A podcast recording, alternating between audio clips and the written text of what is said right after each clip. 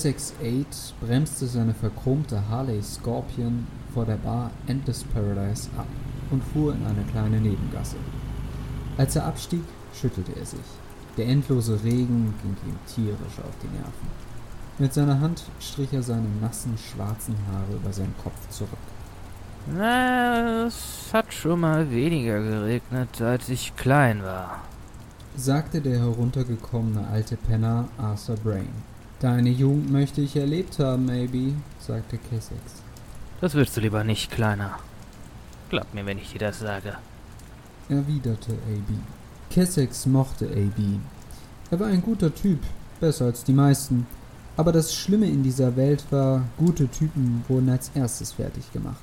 Jahrelang hatte er in 18-Stunden-Schichten für die Schweine von Industrial Revolution, einer Firma, die zum Großkon Horizon gehörte, verdammte Sicherheitsdruiden zusammengeschraubt. Bis es kurz vor seiner Rente hieß, der Standort würde zugemacht und die Ausgleichsentschädigung, die es ab dem 75. Lebensjahr hätte geben sollen, musste für die Rettung der Firma aufgebracht werden. Seitdem lebte der Mann auf der Straße und hatte sich anfangs damit über Wasser gehalten, dass er Hacking-Codes für Hacker verkauft hatte, mit denen man jeden Androiden-Hilfs-Sheriff zum Cop-Killer umprogrammieren konnte. Anfangs war das ganz effektiv gewesen, aber seit gut einem Jahr trat eine neue Generation von SWAT-Teams auf den Plan. Die SQ-7-Einheiten wurden von den Host-Gods selbst überwacht, und so war es äußerst schwierig, sie zu hacken. Kessex selbst hatte mit ihnen auch schon Probleme gekriegt. Als er gerade dabei gewesen war, die Sicherheitsdaten eines Geheimlabors vom Schädel eines CEO runterzuziehen. Seitdem ging es AB schlechter. Kessex wühlte in den Tiefen seiner Manteltasche. Nach einiger Zeit fand er, wonach er gesucht hatte, und warf AB einen leicht zerknickten Credstick zu. Hier, hol dir Psy. Danke, Aid. Kessex ging zum Eingang vom Endless Paradise. Dort stand Jacob Olsen, eine Maschine von einem Mann, groß gebaut und mit Muskeln bepackt, die so groß waren, dass er in der linken Brust mittlerweile sein zweites Herz trug was ihn aber keineswegs herzlicher machte. Hey, Essex, du verkrummte Ratte. Du weißt, dass du mit den scheiß Dingern auf deinem Rücken hier nicht reinkommst. Blaffte Jacob ihn an. Kessex ließ sich nicht gerne als Ratte beschimpfen, aber dass er versalbert war, konnte er nicht bestreiten. Sein rechter Unterarm und sein linkes Auge waren technisch verbessert und mit seinem Gehirn vernetzt. Nicht nur, dass er ein integriertes Cyberdeck besaß, mit dem er quasi alles hacken konnte, er hatte im Übrigen bereits mit seinem Auge den Körper von Jacob geröntgt und jedes noch so kleine Messer und jede noch so kleine Waffe an seinem Gegenüber ausgemacht. Er trennte sich nur ungern von seiner Colt Cobra und seinem Katana, aber es gab Regeln, und an die musste auch er sich halten, wenn er mit Mr. Johnson Geschäfte machen wollte. Er nahm sein Schwert und seine Maschinenpistole ab und reichte beides Jacob. Wenn du wieder rausgehst, kriegst du sie zurück, sagte dieser und ließ Kessex passieren. Kessex fühlte sich dank seines unsichtbaren Kompositmessers, welches er auf dem Rücken in einer Geheimtasche seines Mantels trug, keineswegs nackt. Er verstand zwar, dass in einem Club nicht ständig Waffen gezogen werden sollten, aber unvorbereitet in eine Bar voller Killer, Halsabschneider und Runner zu gehen, war, als wenn man sich einen Rudel Hyänen zum Fraß vorwarf. Drinnen war es laut. In der einen Ecke waren Spieltische aufgebaut, um die sich einige Leute versammelt hatten. In der anderen Ecke der Bar waren Tische, an denen die unterschiedlichsten Gestalten herumlungerten. Mal ein paar Gänger, hier und da ein Söldner, ein paar Runner, nicht zu vergessen die vereinzelten Gruppen von Splizzern, letztere Runner-Gruppen, die auf der ganzen Welt unterwegs waren, um irgendwelche Aufträge zu erfüllen. Kessex schritt zur Bar. Überall flimmerte die VR-Werbung vor seinem inneren Auge. Gerichte wurden angeboten, Getränke und die Neuheiten auf dem Untergrundschwarzmarkt. Von Messern über Pistolen bis hin zu ausgesonderten Panzerfahrzeugen war alles zu haben. Dafür liebte er das Paradise, ein Ort, wo man schlemmen und gleichzeitig sich was reinpfeifen konnte. Eine Frau setzte sich neben Kessex und reichte ihm einen Drink. Sie trug ein weißes Top und darüber eine Lederjacke, die am linken Arm abgerissen war und aus der ihr ziemlich menschlich aussehender versalberter Arm hervorging. Am beeindruckendsten war allerdings ihr Drachentattoo, das sich von ihrem Rücken, ihrem Hals heraufschlängelte und ihren pinken Sidecut zu fressen schien. Es rundete das Bild einer One-and-One-Killerin ab. SX8? Auch mal wieder hier. Repo. Und Kessex nahm ihr den Drink ab. Er kannte die Frau. Sie war die rechte Hand von Mr. Johnson. Der Boss erwartet dich. Na, dann wollen wir ihn mal nicht warten lassen. Er trank mit einem Zug das Glas aus, stellte es auf den Tresen und folgte Repo eine Treppe nach oben. Sie gingen in einen kleinen Raum und betraten kurz darauf das Büro von Mr. Johnson. Dieser, ein hagerer, schmieriger Typ im Anzug, saß hinter einem Schreibtisch und wies Kessex an, sich hinzusetzen. S68. Als ich dir sagte, du sollst mir die Sicherheitscodes für das Labor besorgen, meinte ich nicht, dass du ihren verdammten CEO töten solltest. Donnerte Mr. Johnson. Kessex hatte nicht damit gerechnet, dass er so schnell zur Sache kommen würde. Es war die einzige Möglichkeit, versuchte Kessex sich zu erklären. Die einzige Möglichkeit? Willst du mich eigentlich komplett verarschen? Denkst du etwa, ich könnte die Daten jetzt noch benutzen, nachdem du das verdammte Gebäude in die Luft gejagt hast? Eigentlich habe ich nur den Keller gesprengt, um die SQ-7-Einheiten loszuwerden. Wer hätte denn ahnen können, dass die Häuser darüber einstürzen? Du denkst, das ist ein Scherz? Mein Auftraggeber ist verdammt sauer. Denkst du, es war einfach, den Auftrag an Land zu ziehen? Ich denke, du hast dir Mühe gegeben, mich umzubringen, sagte Kessek sarkastisch. Was soll das heißen? Der Typ hat dich verarscht, genauso wie mich. Nein, nein, nein, nein, nein. Fang nicht an, dich rauszureden, wenn du es versaut hast. Gut, da es dir egal ist, wer dich verarscht hat, sag mir einfach, wie ich die Sache wieder gut machen kann, und wir sind quitt. Ich glaube, du weißt nicht, in was für einer Lage du dich befindest, sagte Mr. Johnson, der aufgestanden war. Kessex verspürte plötzlich ein Ziehen in der Brust, und seine Gliedmaßen erstarrten. Was zur Hölle ging hier vor? Du denkst, du kommst hierher und ich gebe dir einen neuen Auftrag nach der Scheiße, die du abgezogen hast. Mr. Johnson stand nun direkt neben Kessex, der sich kein Stück bewegen konnte. Dann traf ihn Repos Faust. Er fiel auf den Boden. Der Drink. Mr. Johnson beugte sich zu ihm runter und flüsterte ihm ins Ohr Die Geschäfte laufen jetzt ein bisschen anders. Und damit ein herzliches Willkommen zu Bisschen anders, dem besten deutschen Donnerstagabend-Podcast, der von Florian Gramann, das bist du, Ja. und von Nikolas Sievert, das bin ich, moderiert wird. Und äh, wir beide haben heute ein Thema, das uns beiden sehr am Herzen liegt. Oh ja, auf jeden Fall. Zur heutigen fünften Folge unseres Podcastes wird es heute um. Sag an, Nico. Äh, ja, es geht, äh, wie schon, ange wie schon äh, in der letzten Folge geteased, äh, um etwas, das mit Stiften, Papieren und Würfeln zu tun hat. Äh, nämlich um ein kleines, feines Hobby von dir und mir, dem äh, sogenannten Pen-and-Paper-Rollenspiel oder wie es andere, oder wie man es auch sagen könnte, äh, TTRPGs, was für Tabletop-RPGs steht. Ganz genau. Und ähm, ich hatte äh, im Vorfeld dieser Sitzung darüber nachgedacht, wie lange wir das jetzt eigentlich schon machen. Und es sind jetzt, also mit 2020 oder Beginn 2020, sind wir jetzt schon echt knapp fünf Jahre dabei. Also ihr müsst euch vorstellen, dass wir quasi Nein. nach der Schule, ähm, äh, wo so ein bisschen auch die Wege auseinandergegangen sind, der eine ist da zum Studieren hin, der andere da, ähm, und wir uns gar nicht mehr so häufig gesehen haben, haben wir das sozusagen als Möglichkeit gefunden, äh, weiterhin uns auszutauschen äh, äh, und gemeinsam Spaß zusammen zu haben. Und Pen and Paper Rollenspiele machen wir tatsächlich schon, ja, knapp fünf Jahre. Das ist wirklich schon fünf Jahre? Naja, 2015 habe ich Abi fertig gemacht und bin hierher gekommen.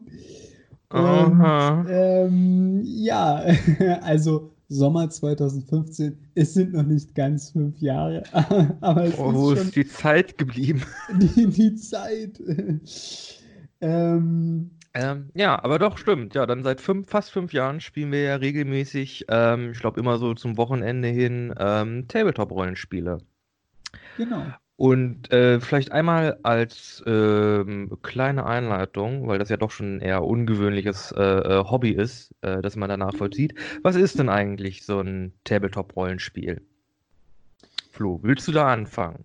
Ich will da gerne anfangen. Ähm, grundsätzlich äh, ist es eigentlich erstmal ein sehr einfaches Prinzip, äh, weil wir schon mehrere Male darüber gesprochen haben. Wir brauchen tatsächlich erstmal wirklich nur Stift und Papier und eine Anzahl an Würfeln in der Regel.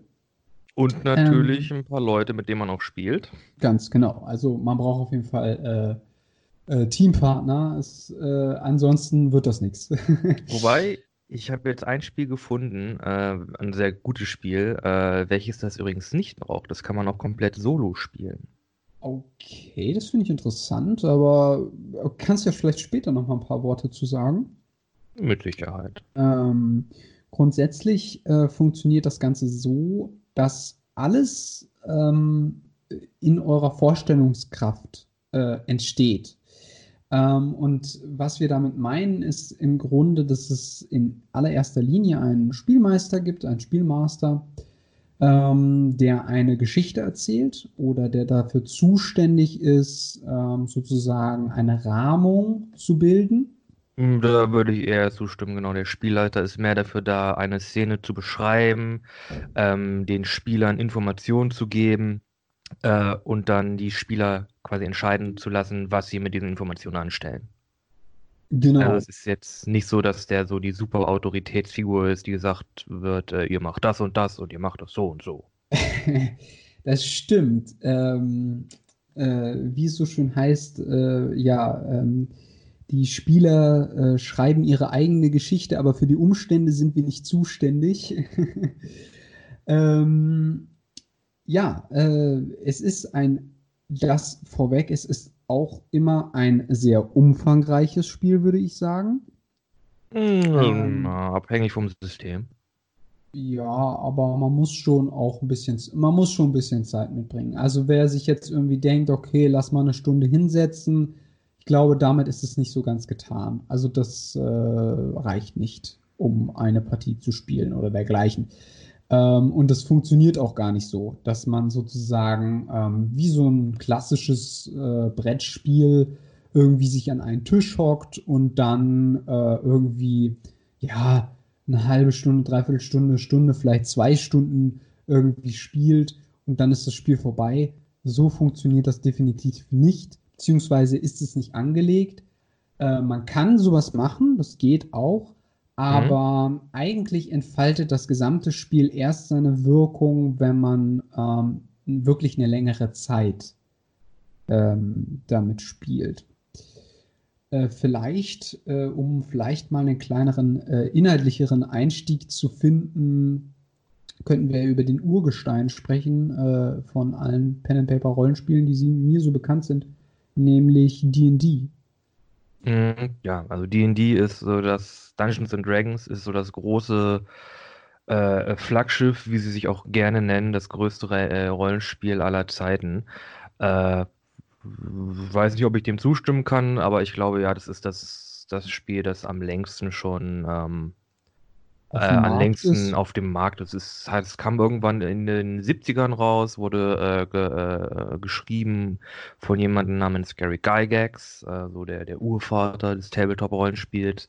Und der hat halt so diese drei kleinen Büchlein rausgebracht. Das waren dann halt das Player's Handbook, der Dungeon Master's Guide und das Monster Manual.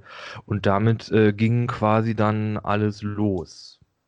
Genau, und mittlerweile gibt es etliche Ableger etliche, mit, damit meinen wir viele. Und ähm, das heißt, eines vorweg, wir werden euch sicherlich jetzt über unsere Erfahrungen erzählen mit äh, vor allem zwei, die wir ausführlich und lange bis jetzt äh, gespielt haben. Einmal äh, Dungeons Dragons und einmal Shadowrun. Aber das heißt nicht prinzipiell, dass das alles in den anderen Spielvarianten genauso funktioniert. Nein. Es gibt es, Elemente, die sehr ähnlich sind, aber äh, es gibt halt auch einfach andere Spielmechanismen. Genau. Und auch äh, jedes, nicht jedes äh, Tabletop-Rollenspiel ist gleich. Shadowrun ist unterschiedlich zu Dungeons and Dragons, Dungeons Ja. and Dragons. Und nicht jedes Rollenspiel spielt sich wie Dungeons and Dragons oder behandelt dieselben Thematiken wie Shadowrun. Äh, also es gibt da unglaublich viele ähm, Genres und Systeme, die unter, unterschiedliche äh, äh, Fantasien, ähm, unterschiedliche Arten von Spielen halt auch, auch äh, den Spielern äh, bieten möchten. Und äh, da sind halt Shadowrun und D&D nur die, die zwei von. Ich befasse mich auch selbst noch mit einigen anderen. Ich habe ja auch selbst schon ein kleines, äh, kleines Ta- Tabletop-Rollenspiel selbst geschrieben. Ja, äh, Ja. weiß ich gar nicht mehr. Oh, da, da, da weißt du, da weißt du nichts davon. Huhu. Ah, okay. Irgendwo, irgendwo von dem Ding sind da Versionen draußen, die irgendwelche Leute haben und äh, ich hätte die gerne wieder. Denn die sind ehrlich gesagt ziemlich scheußlich. Von der Aufmachung her. Okay. Ähm, ja, aber vielleicht, ähm, es hört sich alles noch so ein bisschen äh, äh, um heißen Brei herumgeredet. Ähm, worum geht es? Oder, oder was ist sozusagen das Ziel dieses Spiels? Oder, oder welche Rolle nehmen jetzt ähm, irgendwie alle Spielteilnehmer ein? Oder wie läuft das Ganze ab? Da müssen wir vielleicht einfach mal ähm, aufklärerisch das Ganze so ein bisschen ein Stück weit erklären. Und da gibt es grundsätzlich in den meisten, eigentlich fast immer ist es so der Fall, äh, was ich ja schon angedeutet habe, gibt es die Trennung zwischen dem Spielmeister und den Spielern, also den äh, Characters, also die, die ganzen anderen Spieler, also sagen wir mal, ihr seid zu viert oder ihr seid von mir aus auch zu fünft, dann ist in der Regel einer der Spielmeister und die anderen Leute ähm, spielen Charaktere. Genau. Was aber nicht heißt, dass der Spielleiter jetzt der ist, der den schwarzen Peter gezogen hat und auf der Bank sitzt. Nein, der Spielleiter hat auch enormen Anteil, sogar einen sehr wichtigen, fast den größten Anteil an der Spielerfahrung, aber er spielt halt auf einer komplett anderen Ebene als die anderen Spieler, die ihre Charaktere haben. Genau. Und Äh, ganz und- wichtig ist, dass ähm, der, Spiel, äh, der Spielleiter und die Spieler sich nicht primär antagonistisch gegenüberstehen. Nein, das ist alles eine, eine, eine kooperative Erfahrung. Also der Spielleiter und die Spieler arbeiten immer zusammen, um halt ähm, generell im Austausch quasi den meisten Spielspaß zu haben. Äh, der Spielleiter hat allerdings die, ähm, die Rolle halt auch die Spieler halt herauszufordern. Und es kann auch äh, hin und wieder mal passieren, dass halt durch die Sachen, die der Spielleiter halt den, den, den Spielern vorsetzt, einige der Charaktere der äh, Spieler ähm, ja auch mal ähm, äh, frühzeitig werden. über den Jordan gehen. Äh, da hast du ja ein paar Erfahrungen mit und das kann manchmal, das kann manchmal, ähm, das kann manchmal Ähm. willkürlich wirken oder nicht wirklich so gut durchgeplant, aber ähm, man soll, man sollte quasi wirklich immer im, im Kopf haben, das ist ein gemeinsames Ding. Der Spielleiter versucht halt die Spieler Also es ist halt auch ähm, nicht nach dem System des Spiels möglichst. Ja, bitte? Äh, Es ist halt auch nicht darauf angelegt, also da will keiner einen irgendwas reinwürgen oder da geht es auch nicht drum, irgendwie, äh, äh, es muss jetzt irgendwie einer da von den Spielern ähm, irgendwie sterben oder von den Charakteren, das ist alles äh, Quatsch. Es geht generell einfach nur darum, dass eine Herausforderung gestellt wird und diese Herausforderungen ähm, sind halt unterschiedlich schwer. Und manchmal passiert es halt oder überschätzen sich die Leute auch, ähm, da, dass man das, äh, da, dass das dann sozusagen passiert, dass man, äh, dass ein Charakter stirbt. Aber ähm, das ist, das ist Teil des Spiels und das gehört dazu. Und das ist, das macht das Spiel eigentlich noch viel relevanter. Mhm. Also wenn es, wenn es keine Konsequenzen hätte, Dann würde es ja halt- keinen Spaß machen. Ne? ja, dann Es ist halt ja, man versucht ja so ein bisschen so dieses, also wir sprechen jetzt sehr oft aus der, genau, wir beide spielen ja D&D jetzt schon eine ganze Weile und du hast ja auch schon mal äh, den einen oder anderen Charakter verloren. Und nicht ist jetzt nur bei D&D. Nicht nur bei D&D, aber das haben wir jetzt ja halt ne, in, dem, in letzter Zeit gespielt. Und es kann halt auch passieren, dass, weil man als Spieler natürlich seinen Charakter mag, weil da hat man Herzblut investiert und man hat dem einen Namen gegeben und man, man, man äh, übersteht mit dem so ähm, ein paar Gefahren und Herausforderungen. Und man lernt den, man, man fleischt diesen Charakter immer weiter aus und äh, man, man fängt halt an, wirklich so eine, so eine gewisse Bindung mit diesem Charakter einzugehen. Ja, ich würde sogar noch ein bisschen weitergehen. Es ist eine kleine Beziehung, die man da mit eingeht. Ja, von mir aus. Und dann kann es natürlich auch passieren, wenn so ein Charakter dann halt doch mal das, das Endgültige absegnet, dass da die Gefühle ein bisschen hochkochen. Das hatten wir jetzt neulich auch. Äh, da seid ihr ja in eine, in eine äh, Falle äh, reingeraten und äh, werdet ja quasi alle, ähm, alle draufgegangen. Und äh, das hat dir, das hat dir gar nicht, gar nicht gut geschmeckt. nee, hat's warst auch nicht. du ja wirklich ein bisschen. Aber ich muss auch sagen, dass ich äh, die Situation nicht durchblickt habe. Äh, Das liegt einfach daran, weil man sehr viele Faktoren berücksichtigen muss. Und ich habe, ich hatte vergessen, dass man in dieser Welt, in der wir uns momentan befinden, nicht sterben können. Aber momentan, äh, vielleicht um nochmal darauf zurückzukommen, äh, wir sprechen noch ein bisschen kryptisch. Ähm, und für die Leute, die uns hören, müssen wir vielleicht noch ein paar Dinge erklären, damit es klarer wird, was wir meinen. Und wir werden es vielleicht jetzt so machen, dass äh, wir jetzt vielleicht erstmal über die Spieler oder die Aufgabe der Spieler sprechen und dann vielleicht ein bisschen über die Aufgabe des Masters sprechen. Okay, des Spielleiters. Spielleiterin. Spielleiter, Spielleiterin, wer auch immer es macht. Hm? Ja, okay, können wir, können wir gerne so machen. Also, Flo, was machen die Spieler? Die Ihr- Spieler. also, Ihr kommt da, kommt an, ihr wollt, ihr wollt irgendein, irgendein Tabletop-RPG zocken. Was machen die Spieler? Was ist deren Aufgabe? Also ähm, für alle, die das äh, zum ersten Mal spielen oder ähm, sozusagen damit beginnen wollen, wäre es gut, vielleicht mal so eine Probesitzung zu machen. Das auf jeden Fall einmal vorweg.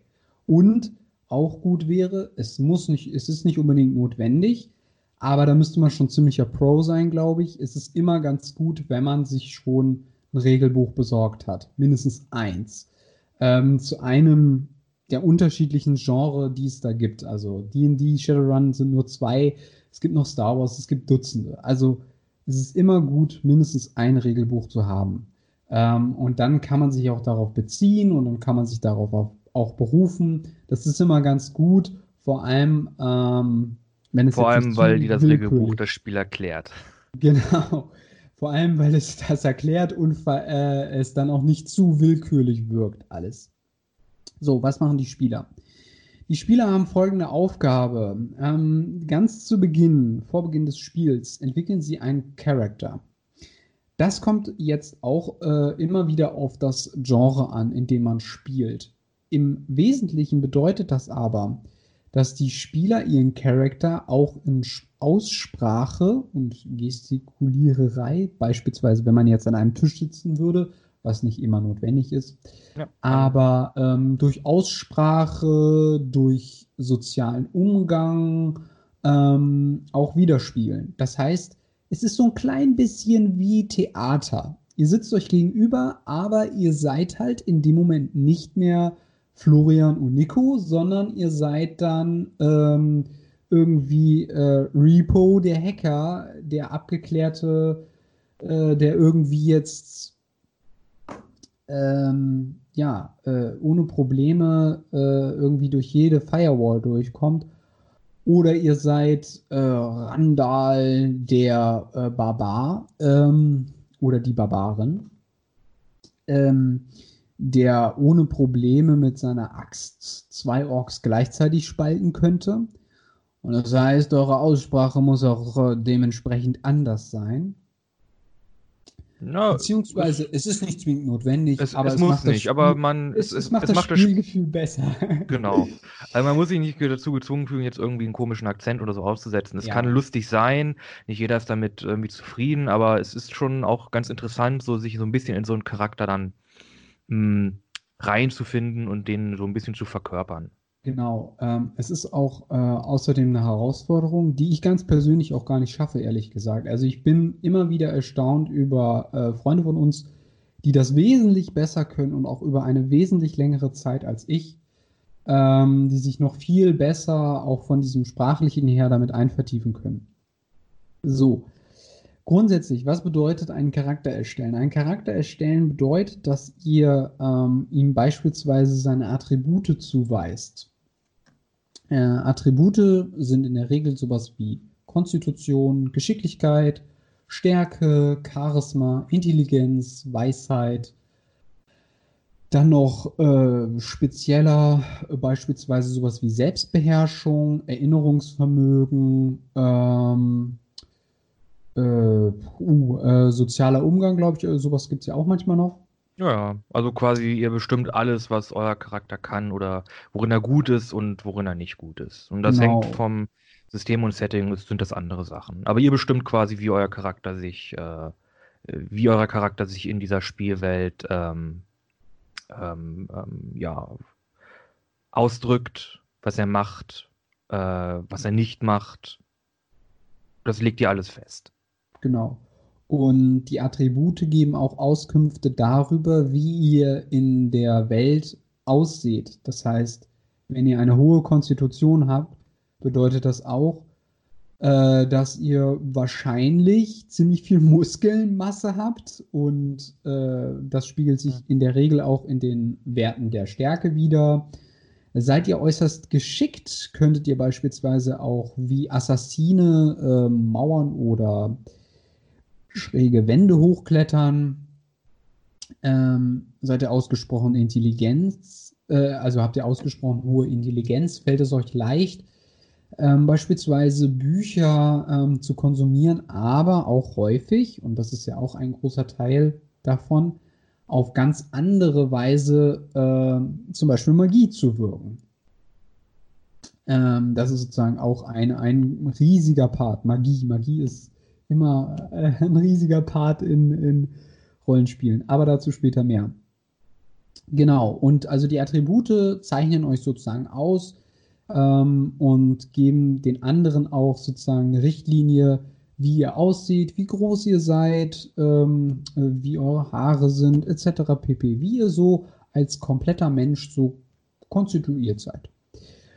Und dann gibt es aber äh, individuelle Fähigkeiten. Während Attribute in der Regel Dinge sind, die mh, überwiegend angeboren sind, ähm, äh, nicht immer, aber so ungefähr, sind Fähigkeiten und Fertigkeiten eher etwas, was ihr durch eure individuelle Klasse erhaltet. Das bedeutet, dass ihr ähm, zum Beispiel ähm, ein Jäger sein könntet, äh, ein Krieger sein könntet. Ihr könntet aber auch ähm, ein Samurai sein ähm, oder ein Magier, ein Kleriker. Äh, mir fallen gerade irgendwie keine aus dem Shadowrun-Dingens Weil ein. Shadowrun im Grunde keine festgelegten Klassen hat. Ja, Wie doch. gesagt, nicht jede, nein, nicht jedes Rollenspiel. Es gibt auch Rollenspiele, die haben überhaupt gar keine Klassen.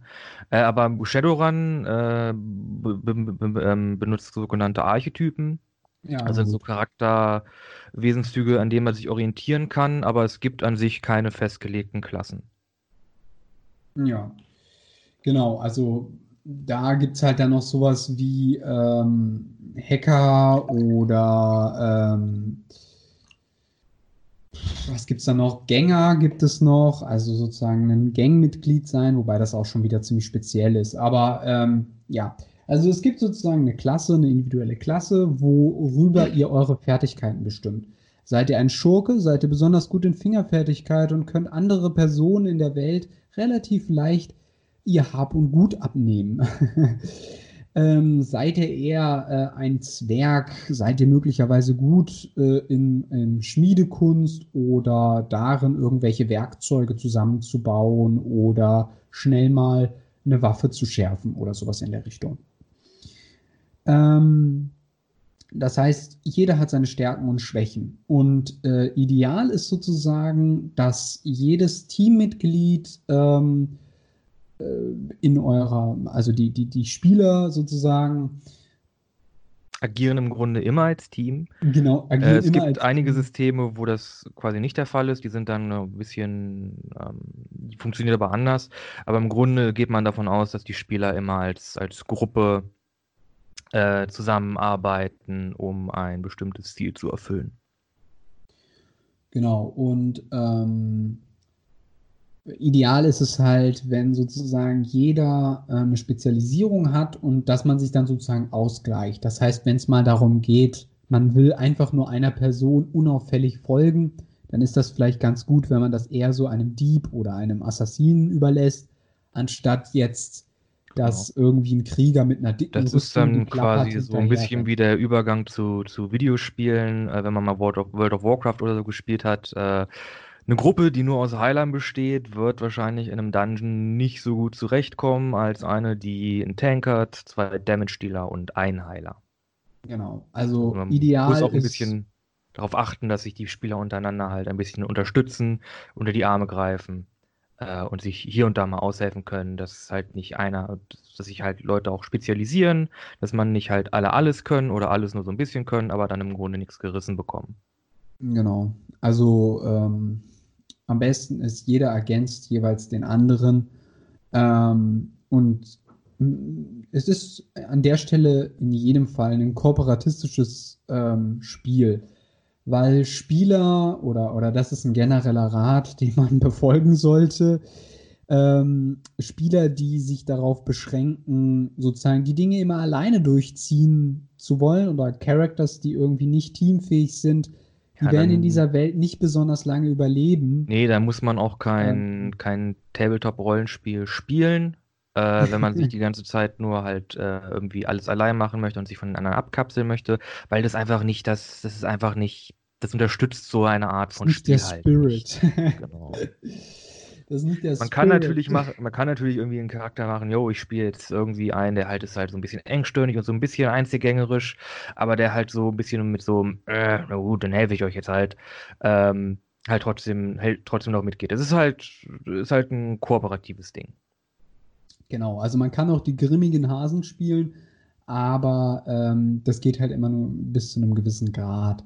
Auch weil man jetzt nicht nur sagen kann, okay, ich habe jetzt keinen Bock auf die anderen, sondern im Wesentlichen, weil alles, äh, auf was man in diesem, äh, in der erschaffenen Welt, ähm, über die wir ja gleich noch beim Master sprechen werden, äh, ähm, trifft, dass alles, jede Herausforderung ist sehr, sehr schwer und alleine meistens kaum zu bewältigen. Ähm, alleine beispielsweise, man möchte einfach nur in eine mittelalterliche Stadt kommen und die Wachen stellen sich so ein bisschen quer. Hat man Charisma, Charisma-Werte von nur 1 oder 2, dann wird man diese Wachen nie davon überzeugen können, zumindest nicht mit Worten überzeugen können, dass sie einen in eine Stadt einlassen. Und wenn dann zum Beispiel ein anderes Gruppenmitglied äh, ganz gut im Umgang mit anderen Menschen ist, ähm, dann kann der das Reden übernehmen oder Verhandlungen ähm, und sowas alles. Genau, das sind so kleine Momente, wo man sich gegenseitig ergänzt. Genau. Ähm, Oder es kann natürlich auch sein, dass äh, einige Spieler einfach, weil sie, weil sie die Situation lustig finden, jemanden ins offene Messer laufen lassen. Äh, ich erinnere mich da an eine Situation, da haben wir Shadowrun gespielt. Ähm, da war, hatte die, die Spielergruppe quasi den Auftrag, einen Mord aufzuklären und mussten halt äh, Hinweise, ähm, die mussten eine Person finden und äh, mussten die halt verfolgen und haben halt Stationen abgeklappert, wo diese Person zum letzten Mal gesehen war. Und da gab es, da gab es einen Ort, wo diese Person äh, durch einiges Heckmeck ähm, halt eine Schießerei angefangen hatte. Äh, und dann kamen halt die Spielercharaktere an und Flo war einer der Spieler. Und äh, geht dann zu einem der Polizisten, die da halt den Tatort abgesichert haben, hin und sagt: Hallo, wir sind Shadowrunner und wir suchen denjenigen, der hier rumgeschossen hat. Das ist nicht Kleiner, so kleines, passiert. Doch, das ist genauso passiert. Ein kleines bisschen Kontext. In Shadowrun, Shadowrunner sind quasi so Berufsverbrecher, äh, die außerhalb des Systems äh, sich so ein System abgekapselt haben und halt ihr eigenes Ding durchziehen. Und da haben die Polizisten halt gedacht, oh shit, der kennt den Typen, der hier rumgeschossen hat, der sagt, der ist Shadowrunner, den nehmen wir jetzt mal fest. Schön, ja. dass er sich gestellt hat. Und ähm, aus der Situation kam dann, nachdem ein Polizist geuppercuttet wurde und einer getastet wurde, eine wunderbare Verfolgungsjagd zustande äh, aus diesem Kaufhaus raus, wo sich im Grunde ein Charakter dann abgeseilt hat und einfach dann in der Tiefgarage in seinem Auto gewartet hat, bis die anderen äh, fertig sind. War schön. ja, ist ja nicht so gewesen. Ich habe gesagt, dass ich das Outgame frage. Nö. Also, ganz wichtig bei diesem Spiel ist, klärt ab, was ihr im Spiel als Character sagt und, und das, was ihr außerhalb des Spiels untereinander als Spieler sagt. Ich habe das nicht so gesagt. Es wird mir immer wieder unterstellt, dass ich das so gesagt hätte, aber äh, es war nicht so. Naja, egal. Wäre nicht so eine gute Anekdote geworden, wäre es nicht so passiert. Ja, äh, ich glaube, ich habe den Ruf weg, dass ich äh, für die besten Anekdoten sorge. Ähm, aber vielleicht, um nochmal kurz mh, mm, zurückzukommen auf die Charaktererschaffung, weil wir sollten nicht zu sehr abschweifen. das bringt die Leute sonst noch durcheinander. aber es gibt so einige Anekdoten. Ähm, Genau, so. Und äh, wenn ihr sozusagen eure ganzen Fertigkeiten und so weiter äh, ausgewählt habt, dann gibt es in der Regel äh, für die Charaktere noch ganz spezielle Fertigkeiten, die wirklich nur sie ausführen können oder die sie aufgrund beispielsweise ihrer Religion bekommen oder weil sie Schamane sind. Ähm, haben sie zum Beispiel irgendwie äh, äh, einen, Konstrukt oder sowas ähnliches, also so ein kleiner, kleine, kleine Puppe, die einen begleitet. Oder man ist Waldläufer und hat beispielsweise als Haustier einen ähm, Bären oder einen, eine, einen Luchs oder sowas in der Art. Ähm, also das gibt nochmal so ein paar äh, individuelle Dinge, die dann noch hinzukommen zu dem Charakter. Und dann ähm, das ganz oder das, was sozusagen abseits von diesen ganzen regeltechnischen Dingen ähm, das auch nochmal ausmacht, ist äh, die Hintergrundgeschichte oder der Hintergrund im Generellen. Ähm, bei Dungeons Dragons ist es so organisiert, dass es ähm, schon quasi vorgegebene Kategorien von Hintergründen gibt, die man dann noch selber ganz persönlich für sich so ein bisschen ausgestalten kann äh, wenn man möchte. Während bei Shadowrun, soweit ich weiß, das noch um, mm, wesentlich äh, offener ist ähm, und man sich da noch eine viel speziellere äh, Geschichte ausdenken kann. Wobei das bei Dungeons mhm. Dragons auch nicht ausgeschlossen ist, grundsätzlich. Aber es gibt auch Rollenspielsysteme, bei denen sagt man ja, Hintergrundstory brauchen wir nicht, beschäftigen wir uns nicht mit.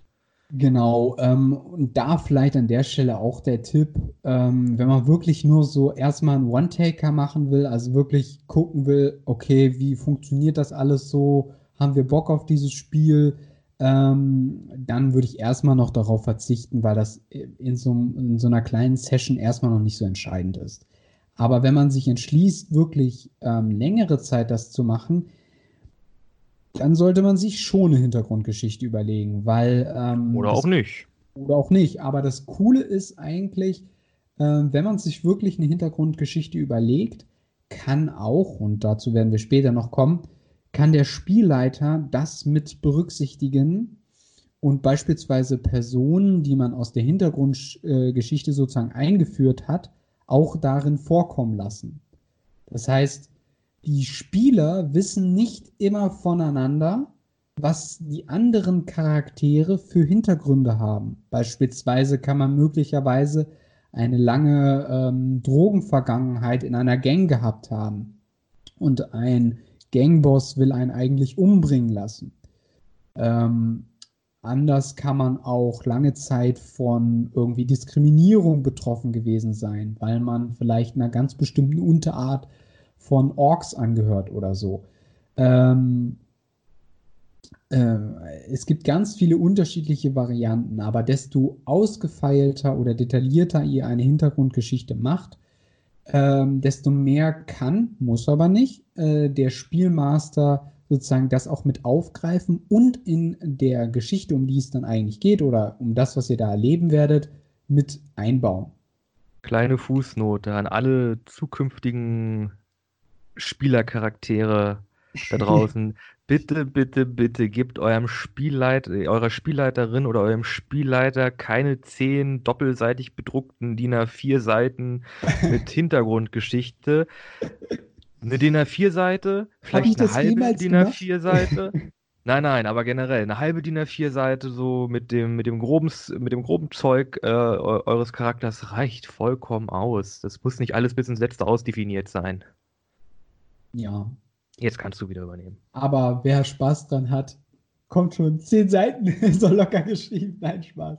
Aber ähm, äh, ja, also grundsätzlich gehört sowas wie Hintergrund auch immer ähm, zu einer Charaktererstellung dazu. So, und wenn ihr das erstmal alles erledigt habt, dann beginnt erstmal das eigentliche Spiel. Aber, ach ja, eine Sache habe ich noch vergessen äh, bei der Charaktererschaffung, ist, ihr bekommt natürlich auch ähm, alle möglichen äh, Items, also alle möglichen Gegenstände. Äh, äh, bei Shadowrun ist es wirklich so, ihr könnt quasi äh, über je mehr shoppen gehen. Das heißt, genau, es gibt Systeme, die haben Geld und ja, sag du. Genau, es gibt äh, wirklich äh, Rollenspielsysteme, die stehen quasi auf äh, Gear Porn, also Ausrüstungspornografie, wo du dann wirklich seitenweise Tabellen hast mit unterschiedlichen Gegenständen, die ein bisschen anders funktionieren, ein bisschen andere Eigenschaften haben und äh, es gibt halt wirklich äh, äh, Systeme, ähm, Shadowrun ist eins davon, ähm, Pathfinder fällt mir noch ein, ist auch so eins, die halt wirklich, das ist halt wirklich für Spieler, die darauf stehen, ihren Charakter bis ins letzte Detail durch Ausrüstung zu äh, maximieren, so zu min-maxen und zu sehen, wie kann ich das Bestmögliche da rausholen, mhm. wenn ich mhm. jetzt das und das und das noch bekomme. Mhm. Also es gibt da wirklich Systeme, die fokussieren sich sehr stark darauf. Es gibt aber auch welche, die machen das gar nicht. Die sagen einfach, äh, jo, es gibt kleines es gibt Schwert oder so ein Stock. Ja. Äh, Stock macht kein, macht ein Schaden, ein Schwert macht zwei Schaden und da würfelt auch gar nicht, wird auch gar nicht gewürfelt. Gibt's auch. Wie gesagt, es gibt unglaublich viele Systeme und da muss man halt auch als Gruppe gucken, jo, worauf haben wir Bock? Ähm, nicht jeder hat Lust, sich so ein großes, kompliziertes System ranzugucken. Äh, es gibt auch sehr viele kleinere, äh, halt sehr viel einfachere Systeme, die auch wunderbar sind, um die halt in einer Gruppe zu spielen oder auch länger zu spielen. Mm, genau, es gibt beispielsweise ähm, bei Dungeon World, nicht Dungeon Dragons, Dungeon World, beispielsweise so eine Abenteurer-Rucksack. Ähm, Geschrieben von Adam Coble zusammen mit äh, Sage Latore. Oh, okay. Das wusste ich nicht. Ähm, Oder halt, nein, der komplette Titel, sorry, äh, muss ich noch einwerfen. Ich glaube, ich bin vertraglich dazu verpflichtet, sonst steigen wir deren Anwälte auf, aufs Dach. Äh, da, äh, das ähm, Preis ausgezeichnete äh, Tabletop-Rollenspiel Dungeon World, geschrieben von Adam Coble, featuring Sage Latore am Schlagzeug. am Schlagzeug. okay. Ähm, also, was ich kurz erwähnen wollte, war eigentlich ähm, beispielsweise in dem gibt es zum Beispiel ähm, einen kleinen Rucksack mit zehn x-beliebigen Gegenständen und die sagt man dann immer an, wenn man die braucht. Und dann sagt man zum Beispiel, okay, einer dieser Gegenstände soll zum Beispiel ein Lederseil sein oder, oder ein Lederband sein, so ein kurzes Lederband oder so. Anderes soll vielleicht ein kleines, äh, äh, eine kleine Lampe sein oder sowas. Ähm, und da ist dann halt das so ein bisschen abhängig davon, äh, ob der Spielleiter ähm, das zulässt. Ihr dürft dann natürlich jetzt nicht das Schwert des Schädelkönigs äh, mit plus 3000 Damage aus der Tasche ziehen, ist natürlich klar. Ähm, äh, also, ne, das ist dann so ein bisschen beliebig, was, was da für Gegenstände rauskommen, aber man darf halt auch nicht übertreiben. Aber ja, also Loot ist eine riesige Sache, äh, glaube glaub ich, auch in dem ganzen Spiel insgesamt. Ähm, Hängt vom System ab hängt vom System ab. Aber bei Shadowrun würde ich sagen, ist es auf jeden Fall ein riesiges Ding, weil ähm, äh, je nachdem, mit wie viel Startkapital man startet, kann man seinen Charakter auch noch äh, wesentlich stärker machen oder ihn äh, viele Vorteile äh, bringen, äh, die man mit weniger Kapital vielleicht nicht gehabt hätte. Aber gut, das vielleicht soweit zu den zu der Charaktererschaffung. Im Spiel selbst haben wir auch schon mehrere Male angedeutet, läuft das Ganze dann so ab, dass ihr immer euren ähm, Charakter spielt und ähm, ihr quasi äh, immer selber sagt, okay, ich äh, gehe jetzt beispielsweise zu diesem Baum und klettere da hoch, um mal auszuschauen, wo der Weg hinführt. Oder der andere, ähm, was weiß ich, untersucht eine Truhe, während die anderen irgendwie ähm, ähm, checken, ob man vielleicht so einen Brunnen runterklettern könnte. Also man sagt immer an, was man so macht. Ähm, und der Spielleiter geht dann immer nacheinander, weil er kann ja nicht alle gleichzeitig behandeln, ähm, auf, auf äh, alle ein und sagt, okay, wir machen jetzt das und das ähm, und so weiter. Und vielleicht ist das ein Punkt, bevor wir zu dem, zu dem allerwesentlichsten oder wo wir zu dem spannendsten Teil meiner Ansicht nach, meiner persönlichen Ansicht nach kommen, nämlich das Kämpfen. Bevor wir dazu kommen, sollten wir vielleicht mal die Rolle des Masters äh, beleuchten. Dein Part. okay, also erstmal Master würde ich schon mal nicht sagen, wir sind Spielleiter. Ja, im, oder im je Englischen nach oder sagt man Game Master. Ja, oder je nach je nach je nach System sind wir Dungeon Master oder wir sind MC Master of Ceremony. Auf jeden Fall sind wir quasi ähm, sind die Spielleiter die Person, die quasi äh, alles äh, zu einem gewissen Grad am Laufen halten. Äh, als Spielleiter fällt einem nämlich quasi die Aufgabe zu, alles andere zu sein, was nicht die Spieler sind. Der äh, Spielleiter hat meistens so eine, ähm, meistens schon, äh, während sich die, während man sich halt, man hat sich für ein System entschieden und man setzt sich erstmal zusammen und spricht, okay, wie wollen, wie wollen die Spieler die Gruppe aufteilen, woran ist man interessiert, ähm, sind Leute irgendwie an einem irgendwie sehr ähm, ähm, an einem Spiel interessiert, das sich äh, auf diese Themen fokussiert oder auf diese Themen. Das äh, berücksichtigt dann natürlich der, der Spielleiter oder die Spielleiterin und äh, nimmt dann diese Informationen, die sie von den Spielern bekommen haben. Das können auch zum Teil schon Charakter. Ähm, äh, Charakterhintergründen und so sein und äh, nimmt dann diese ganzen Informationen und macht daraus dann ein, eine, eine Session, ein Spiel. Ähm, entscheidet quasi, okay, mit den Charakteren könnten wir das und das machen. Ähm, ich als Spielleiter finde das und, ganz, das, das und das ganz interessant und äh, würde gerne das so planen, dass das halt so, dass halt so das die grobe Geschichte wird, äh, die dann die Spieler durchlaufen. Ähm, ganz wichtig dazu wäre einmal zu sagen, dass der Spielleiter nicht hier jetzt der, der Gruppenleiter ist, der, äh, der, der alles am, äh, der total am Drücker ist. Nein, das ist nämlich eine Konversation zwischen Spielern und Spielleitern. Der Spielleiter präsentiert quasi das, was er, das, was er präsentiert. Die Spieler reagieren darauf, der Spielleiter reagiert auf die Spieler. Und es kann natürlich auch sein, dass einer der Spieler sagt, nee, tut mir leid, das, das gefällt mir überhaupt nicht, können wir nicht ändern, dann ja, denn niemand soll sich da in dieser, in dieser Situation irgendwie unwohl fühlen. Äh, und der Spielleiter ist jetzt auch nicht der, der irgendwie alle Termine irgendwie organisieren muss, weil das äh, auch zum Teil doch der Spieler ist. Also wir sind jetzt nicht da der, der große Gruppenpapa, der alles da, äh, oder die große Gru Gruppenmama, die da alles äh, managt. äh, die da alles managt. Das ist nicht unsere Aufgabe. Aber wir, es, ihr habt schon einen mächtigen Anteil an Arbeit, würde ich schon sagen, ne? Der Anteil ist schon ein bisschen größer als der eines Spielers, weil man halt ein bisschen was vorbereiten muss, man muss ein bisschen was nachbereiten, man muss sich halt so ein bisschen Story ausdenken, so einiges, einige Szenen, die vielleicht ganz interessant werden könnten. Äh, in D&D ist es halt häufig, häufiger mal der Fall, dass die Spieler, dass die Party dann in einen Dungeon kommt, der muss natürlich vorbereitet werden, ne? was sind da für Fallen drin, was sind da für Räume drin, äh, was sind da für, für Monster drin, was kann man da finden. Ähm, der Spielleiter muss, hat natürlich auch die Aufgabe, dann alle anderen äh, Nicht-Spielercharaktere, NPCs, äh, zu übernehmen, die die ähm, Spieler halt im Laufe der, der, des Spiels treffen können. Und dann schlüpft man halt in verschiedene Rollen.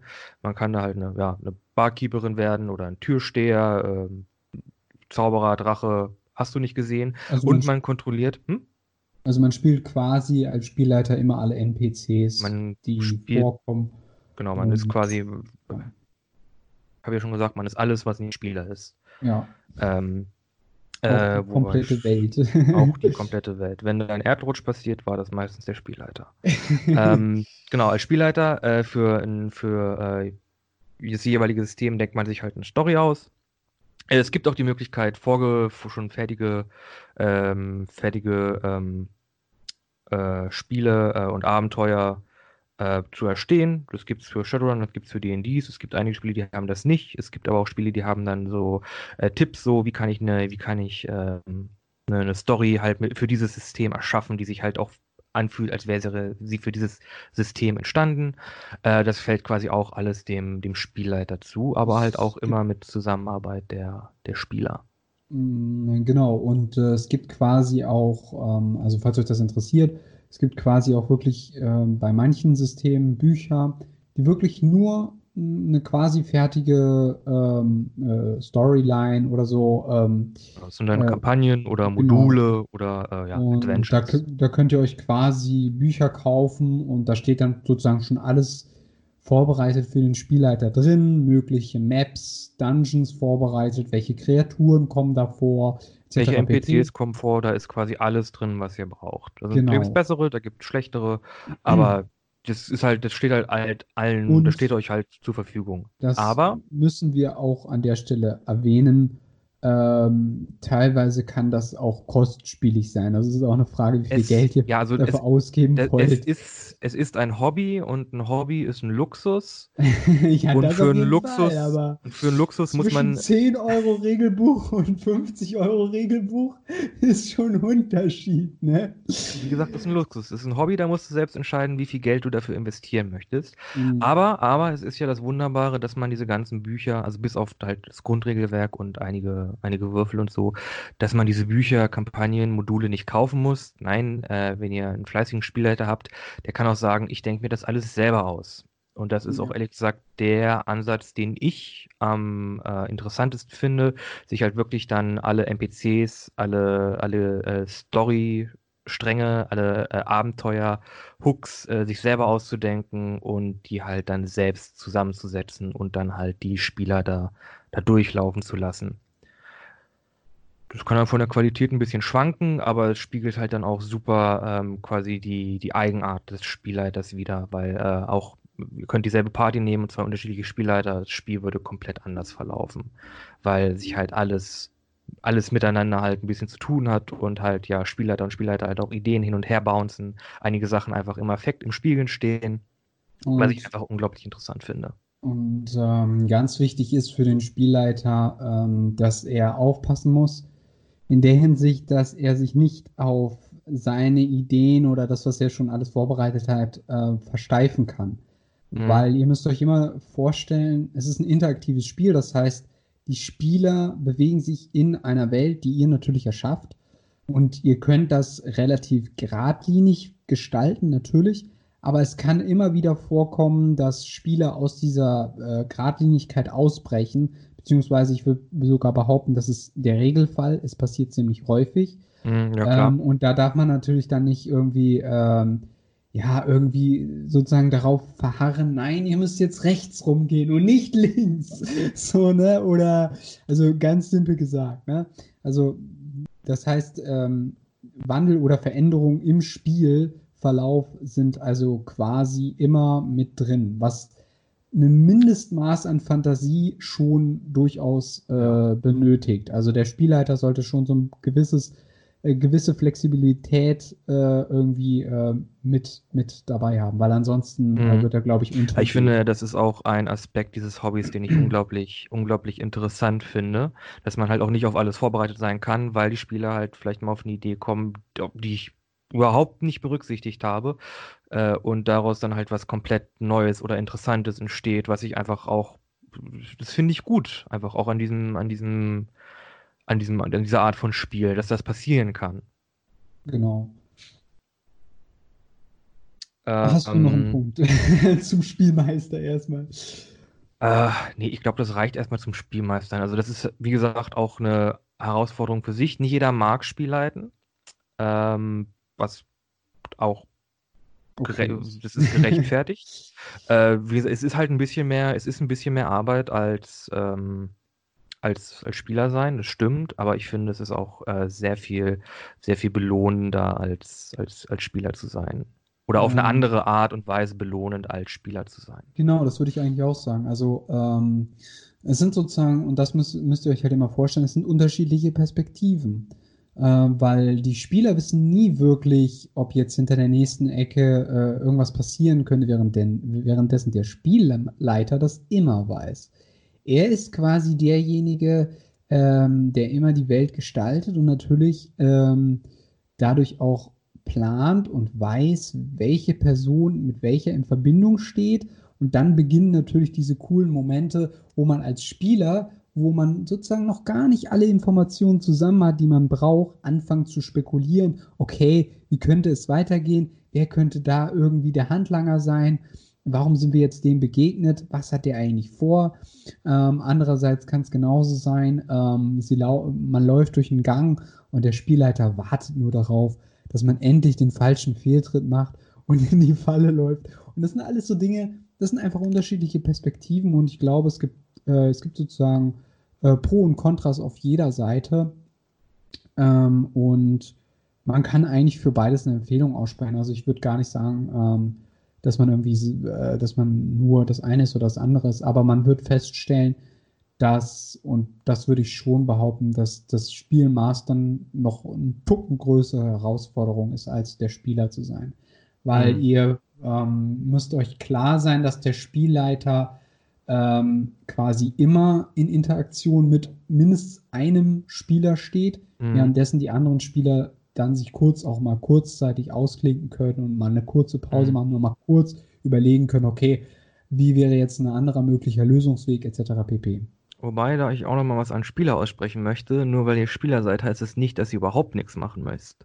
Nee. Äh, ihr müsst natürlich auch das, was euer Charakter macht und kann, solltet ihr verstehen und wissen, wie man es macht. Denn der Spielleiter ist jetzt auch nicht der Meister der Regeln, der jede Regel auswendig kennt. Ja. Äh, und kommt bitte gar nicht erst auf die Schiene, dass das so sein muss. Das ist nämlich nicht der Fall. Das geht doch äh, gar nicht. Nee, das geht auch gar nicht. Ne, hängt vom System ab.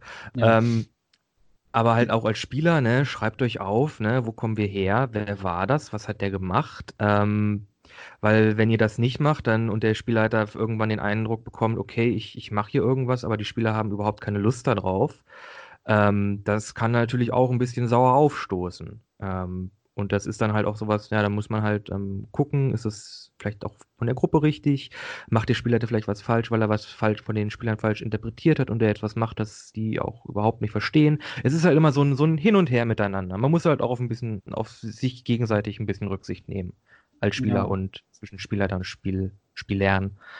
Ähm, ist, ja, bitte. Es ist, es ist auf jeden Fall wichtig, ähm, auch beispielsweise in der Hinsicht, was sammelt man alles für Gegenstände ein? Ähm, beispielsweise ja, kann man das plötzlich ist jetzt schon, das ist jetzt schon wieder so, das ist jetzt schon wieder so, so spezifisch, das ähm, ist ja, jetzt, glaube ich, erstmal wichtig. Gut, stimmt. Das ist okay. erstmal nicht so kriegsentscheidend. Äh, wollen wir dann jetzt mal unsere letzten 15 Minuten noch benutzen, um vielleicht ein, zwei, drei Systeme vorzustellen? Mm, können wir gerne machen. Mit dem man vielleicht, äh, mit dem man vielleicht anfangen könnte. können wir gerne machen. Jo, äh, äh willst du was, anfangen? mit einem. Was wollen wir denn zuerst? Äh, Dungeon ähm, Dragons oder Shadowrun? Reden wir einmal kurz über Shadowrun. Okay, dann können wir einmal über D&D reden und dann habe ich vielleicht noch ein paar Einwürfe. Ähm, Shadowrun. Ähm, ja, äh, ihr habt es ja vielleicht schon bei ähm, äh, Zukunftsvisionen, die Folge äh, vor ein äh, paar Wochen, Folge 2, ähm, gehört. Da haben wir über Cyberpunk geredet und Shadowrun ist quasi ein System, was sich genau dort bewegt. Äh, mit einem Unterschied, ähm, ähm, es gibt zusätzlich noch äh, Magie. Ihr müsst euch vorstellen, dass es gab ja 2012 diese, ähm, die Vorstellung, oh, ja, die Welt geht unter, weil der Maya-Kalender zu Ende geschrieben worden ist. Ähm, das wird quasi aufgegriffen, aber in anderer Hinsicht, nämlich, dass es ein Erwachen gab von, Mag äh, von magischen Wesen oder Menschen, die Magie nutzen können. Ähm, und diese Phase gab es sozusagen früher auch schon mal. Das war das bekannte Mittelalter. Ähm, und das Ganze setzt sich jetzt in der Zukunft fort, nämlich im Jahr 2075 oder 76, ich weiß es nicht mehr genau. Äh, ähm, ja, ich glaube so ungefähr. Also Shadowrun 5 spielt irgendwo in den 2070er Jahren. Genau, und, ähm, und wir ähm, haben auch Shadowrun 5 gespielt, äh, eine, eine Weile lang. Für die, also für die, genau, es gibt mehrere ähm, Versionen mittlerweile. Und das Ganze äh, ist dann halt so, dass ihr wirklich in der Zukunft lebt. Das heißt, es gibt äh, es gibt Menschen, die äh, Magie nutzen können. Es gibt Menschen, die ähm, mit der Matrix über ein Cyberdeck äh, sozusagen interagieren. Ähm, äh, gleichzeitig gibt es auch welche, die gar kein Cyberdeck mehr brauchen, die das einfach per kognitiver Intelligenz können. Ähm, dann gibt es Straßensamurais beispielsweise. Ähm, es gibt alle möglichen unterschiedlichen ähm, Charaktere. Das Besondere an Shadowrun ist, würde ich sagen, dass man ganz häufig, oder also nicht ganz häufig, aber es ist ein sehr starkes Teilelement dieses Spiels. Man spielt nämlich auf drei Ebenen. Der astralen, also der magischen Ebene, der Realität und der ähm, VR, also virtuellen Welt. Ähm, und auf diesen drei Ebenen bewegt sich alles permanent und das wirkt sich in erster Linie im, in einer Kampfsituation besonders stark aus, weil ähm, ein Hacker kann beispielsweise innerhalb der Matrix, also dem Internet von 2070, ich glaube, das wird jetzt wird schon wieder ein bisschen zu spezifisch. Wird schon, wird schon, wird schon wieder zu spezifisch. Ich, bin, ich will immer so gerne einsteigen. Ähm, ja, aber jetzt Versuch's dich mal kurz zu fassen. Pitch einfach schnell Shadowrun. Oder äh, ich kann jetzt noch kurz einspringen. Du kannst, äh, ja noch, kannst ja noch Ergänzungen hinzufügen, die ich noch nicht erwähnt habe. Genau, also Shadowrun ist quasi, wenn ihr auf Blade Runner steht, aber auch noch Drachen und Elfen und Orks und Oger mit da dabei haben wollt, ist das euer Ding. Ähm, es ist ein sehr komplexes System, muss man sagen. Shadowrun ja. 5. Edition. Ja. Äh, es gibt, man würfelt sehr viele Würfel, es gibt sehr viele äh, kleine Dinge, die eure Charaktere verändern äh, oder die halt auf die Situation Einfluss nehmen. Es gibt sehr viele Tabellen, ähm, es gibt sehr viele Modifikatoren, die man berücksichtigen musste, muss. Das ist also wirklich ein Spiel für Leute, die sich wirklich in ein kompliziertes System einfuchsen wollen. Ähm, wo man auch viel dann rechnen muss, weil da noch was dazu kommt und da was wegkommt. Aber es ist auf jeden Fall ein System, das mir persönlich sehr viel Spaß gemacht hat. Es ist vielleicht nicht das einsteigerfreundlichste. Ja, aber weil wir damit angefangen System. haben. es ist ein System, äh, wo Spieler und auch Spielleiter sehr viel Freiheit haben, wie sie ihren Charakter dann ähm, darstellen wollen. Genau, also es ist halt ähm, sehr regellastig, das würde ich auch sagen. Mm, aber also es, es kann gut sein, dass ihr äh, bis zu drei oder vier Stunden alleine darauf verwendet, den Charakter zu erstellen.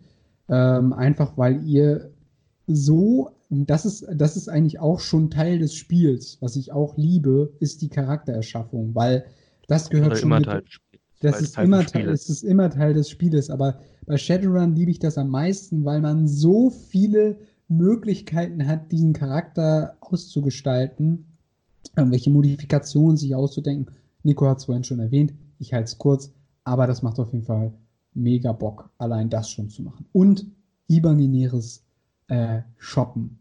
Geil. Ihr gebt halt kein Geld aus und habt trotzdem das Gefühl, euch besser zu fühlen. Das ist das Beste. Aber wenn es doch nur immer so funktionieren würde. ja, genau.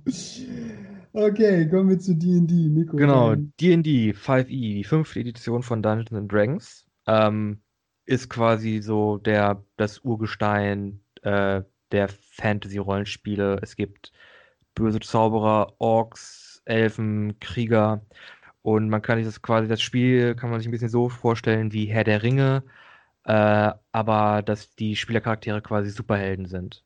Es ist so ein bisschen die D&D äh, will auf jeden Fall so eine Machtfantasie sehr, äh, eine Machtfantasie ähm, ähm, ausleben lassen. Und äh, die Spieler wählen halt wirklich ganz klassisch Klassen, die halt immer stärker werden, stärker werden. Und äh, es ist sehr kampffokussiert, das Spiel. Äh, quasi alles, mhm. was die Charaktere lernen, ist halt auf, auf Kämpfen äh, basiert. Und es, die Spieler kriegen halt auch viele magische Gegenstände. Also das Loot ist Sachen bekommen, ist da auch ein Ding, aber halt, um immer stärker zu werden, um äh, quasi so Fantasy-Superhelden quasi zu werden. Mhm, ähm, ja, wobei, also, naja, Aragorn und so weiter, die sind ja eigentlich auch quasi viel stärker als alle möglichen normalen Standard. Dein Paladin so, auf, jetzt auf der Stufe, auf die er ist, der würde Aragorn wahrscheinlich in eine Tasche stecken.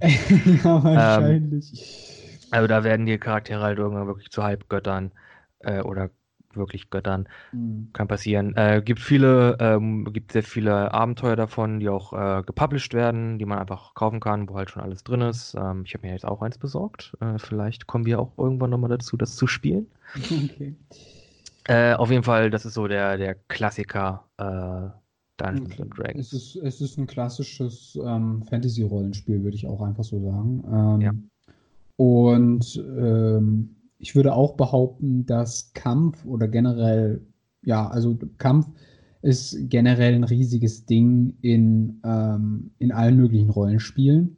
Muss es aber nicht primär sein und es gibt auch Es gibt Monster da geht es darum, ein bisschen Lavi-Davi miteinander zu werden. Also es gibt auch äh, ja, also wie gesagt, es gibt auch äh, viel, viel mehr, die auf sozialer Kommunikation beruhen und dass man Leute versuchen muss zu überzeugen. Das ist auch immer häufig Teil des Spiels. Aber halt bei manchen Systemen mehr, bei manchen weniger, würde ich sagen. Ja, das. Dann, äh, äh, ich habe noch eins. Ja? Das Pendant zu Dungeons and Dragons wäre quasi äh, das, der, quasi das deutsche Urgestein der Fantasy-Rollenspiele. Das wäre das Schwarze Auge, DSA. Ah, ja. Äh, ist auch ein Fantasy-Setting, äh, aber ein sehr, äh, im Gegensatz zu D&D, wo alles sehr vieles, ja, denkt dir was aus, gibt es bei DSA quasi eine ausge, ausgearbeitete Welt mit jetzt seit glaub, 30 Jahren Roman und Abenteuern und äh, Videospielen, die es gibt. Und äh, DSA ist mehr so der Mittelalter-Simulator wo du halt wirklich dann noch irgendwie zählen musst, okay, wie viel Brot habe ich mit, äh, wie viel kann ich tragen. Und das sind übrigens auch, also bei diesen ganzen Spielen, ähm, ihr müsst euch nicht sklavisch an die Regeln halten. Wenn euch irgendwas absolut nicht passt, dann sagt ihr, okay, Tragelimit nehmen wir raus, wir gucken einfach, was ist noch so äh, einigermaßen realistisch. Ja, okay, du kannst 30 Brot mitnehmen und eine Rüstung. Klar, hast halt mhm. einen großen Sack Brot auf dem Rücken. äh, auf jeden Fall, ja, genau. DSA, der deutsche Fantasy-Rollenspiel-Klassiker. Dann gibt es noch sowas wie Star Wars. Gibt es ja. drei Rollenspiele, die auch cool sind. Die sind ein bisschen Root lighter. Es gibt weniger, Re äh, weniger Ausrüstung und so, aber das Spielsystem ist dafür sehr darauf aufgebaut. Es geht immer Schlag auf Schlag voran. Ist auch ähm, so ein Ding, was ich ganz kurz noch ansprechen will. Also, äh, ihr müsst auch versuchen, ähm, so ein bisschen den Spielfluss immer in Gang zu halten. Also ähm, nicht, dass ihr dann ein bisschen verharrt in einer Szene oder beispielsweise haben wir auch immer bei Shadowrun äh, stundenlang vorgeplant, wie wir irgendwie vorgehen werden. ja, aber das kann ja auch Spaß machen. Also wichtig ist einfach, dass generell der Spaß in der Gruppe zwischen allen Leuten am Tisch irgendwie erhalten bleibt. Keiner ist ein, alleine dafür verantwortlich, dass alle Spaß haben. Das ist, nee. das ist ja meistens eine Rolle, die dem Spielleiter irgendwie so zugeteilt wird. Du bist dafür verantwortlich, dass alle Spaß haben. Das ist nicht der Fall. Äh, ihr müsst halt dafür sorgen, dass ihr alle zusammen irgendwie euren Spaß generiert und dazu halt dieses Spiel, dieses Regelwerk, das ihr da habt, äh, äh benutzen könnt. Genau, aber ich rege trotzdem, um nochmal kurz darauf zurückzukommen, ich rege trotzdem dazu an, nicht zu sehr vorzuplanen, weil ähm, ihr könnt meistens nie alle möglichen äh, Varianten berücksichtigen ähm, und es kann immer Zufälle geben, die ihr vorher nicht mit eingeplant habt und dann ist halt diese Zeit, die ihr zu dem Plan irgendwie auch gebraucht habt, äh, ein Stück weit verschwendet äh, und ihr ärgert euch später im Nachhinein so ein bisschen drüber. Deswegen, also meine Empfehlungen, wegt so ein bisschen ab, aber zieht es auch nicht zu sehr in die Länge. Also, ne, das an der Stelle. Aber klar, äh, wesentlich ist und bleibt, alle müssen Spaß haben. Ähm, und das ist eigentlich Keiner sollte sich unwohl fühlen oder irgendwie ausgeschlossen. Ähm, ja. ja. Also es, ist, es, ist ein es ist ein kooperatistisches Spiel. Ah, Kooperatives Spiel, genau. genau. Okay. Und äh, ich glaube, das, das für, ich glaube, für, wenn wir jetzt schon fertig sind. Ich glaube, ähm, das reicht erstmal für, äh, für, für einen Input. Ähm, genau, das war eine etwas improvisiertere Folge, äh, weil wir einfach hier zeitlich schnell aufnehmen mussten. Ja. Aber, Aber ich, finde, wir haben, ich, ich finde, wir haben es trotzdem ganz gut rübergebracht und ich hoffe, dass wir eine kleine Anregung gebracht haben. Vielleicht noch eine Sache, die mir jetzt gerade noch eingefallen ist. Ähm, äh, es ist natürlich, wie gesagt, wir hatten am Anfang erwähnt, man könnte theoretisch auch ein, eins komplett mit sich alleine spielen. Ähm, oh ja, das Spiel heißt Iron Sworn, ist komplett gratis, gibt es im, im Web, kann man auch alleine spielen. Auch DSA gibt es Abenteuer, die man alleine spielen kann. Okay. Äh, aber, aber, das ist halt meistens nicht so lustig, als würde man äh, in einer Gruppe spielen. Genau, also meine Empfehlung ist, mindestens zu dritt zu spielen, weil es dann zwei Spielercharaktere mhm. gibt und einen Master. Das ist dann so ganz ausgeglichen. Äh, eins zu eins, das ist dann sehr antagonistisch fast. Ähm, und desto mehr, desto besser geht immer. Allerdings auch da ist ein bisschen die Schwierigkeit, ähm, dass desto mehr Leute dazukommen, desto seltener ist quasi ein Spieler an der Reihe oder das kann zumindest passieren, wenn, wenn man irgendwann fünf oder sechs Leute ist. Das ist so ein bisschen, da müsst ihr so ein bisschen schauen, wie ihr damit zurechtkommt. Ähm, natürlich, wenn, wenn es funktioniert, wenn das läuft, dann könnt ihr das ja so machen, das ist gar kein Problem. Ähm, aber es ist halt auch irgendwo manchmal ein bisschen schwierig, sechs Leute an einen Tisch zu kriegen oder wie wir es halt momentan machen, äh, beispielsweise über Skype. Wir machen ähm, das online. Genau, aber. Geht halt momentan das, nicht anders. Genau, aber auch das ist nicht zwingend notwendig. Ihr müsst es nicht online machen. Ähm, ihr könnt euch auch einfach treffen. Aber wir machen es halt online, weil wir immer in getrennten Orten sind. Ähm, und genau, und eine Sache, die mir jetzt auch noch eingefallen ist und die mir auch noch ganz wichtig ist, ähm, was ich halt meinte mit dem Unterschied, wenn ihr jetzt nur eine Session, eine Probesession oder so macht oder wenn ihr länger damit einsteigt. Weil äh, das Tolle ist, und das hatten wir jetzt schon mehrere Mal erwähnt, ihr stellt als Spieler eine stärkere Verbindung ähm, zu eurem Charakter her und es, es, äh, es ihr baut, also es, es wird ja auch immer eine längere Geschichte, die immer spannender werden kann und es sammeln sich, und das ist halt auch der spaßige Effekt daran, sammeln sich halt auch immer wieder lustige Anekdoten, an die man sich zurückerinnert und aber auch krisenhafte Ereignisse, Leute, die gestorben sind, die andere Spielercharaktere mit beeinflussen können. Das sind alles Dinge, die da mit reinspielen. Und ich glaube, desto länger man dabei ist, desto ähm, schöner kann es auch werden. Aber, und das ist natürlich auch immer wichtig, man muss auch irgendwann einen Abschluss und einen Punkt finden. Das genau. vielleicht noch an dieser Stelle. Und zu Abschluss und einem Punkt, da hake ich jetzt wieder rein. Äh, wir sind fertig für heute. ja. Wenn ihr noch, äh, falls ihr uns irgendetwas mitteilen wollt, irgendwelche oder konstruktives Feedback habt, äh, würden wir das gerne hören. Äh, das könnt ihr uns per E-Mail schicken an bisschen anders der Podcast at gmail.com oder nee, bisschen anders podcast at gmail.com. Lass mich kurz nachgucken. Äh, bisschen anders podcast at gmail.com, ja. Genau. Oder halt auch auf äh, Instagram äh, bei bisschen anders der Podcast äh, oh. oder auf Facebook. In, ähm, genau, mit bisschen anders Podcast.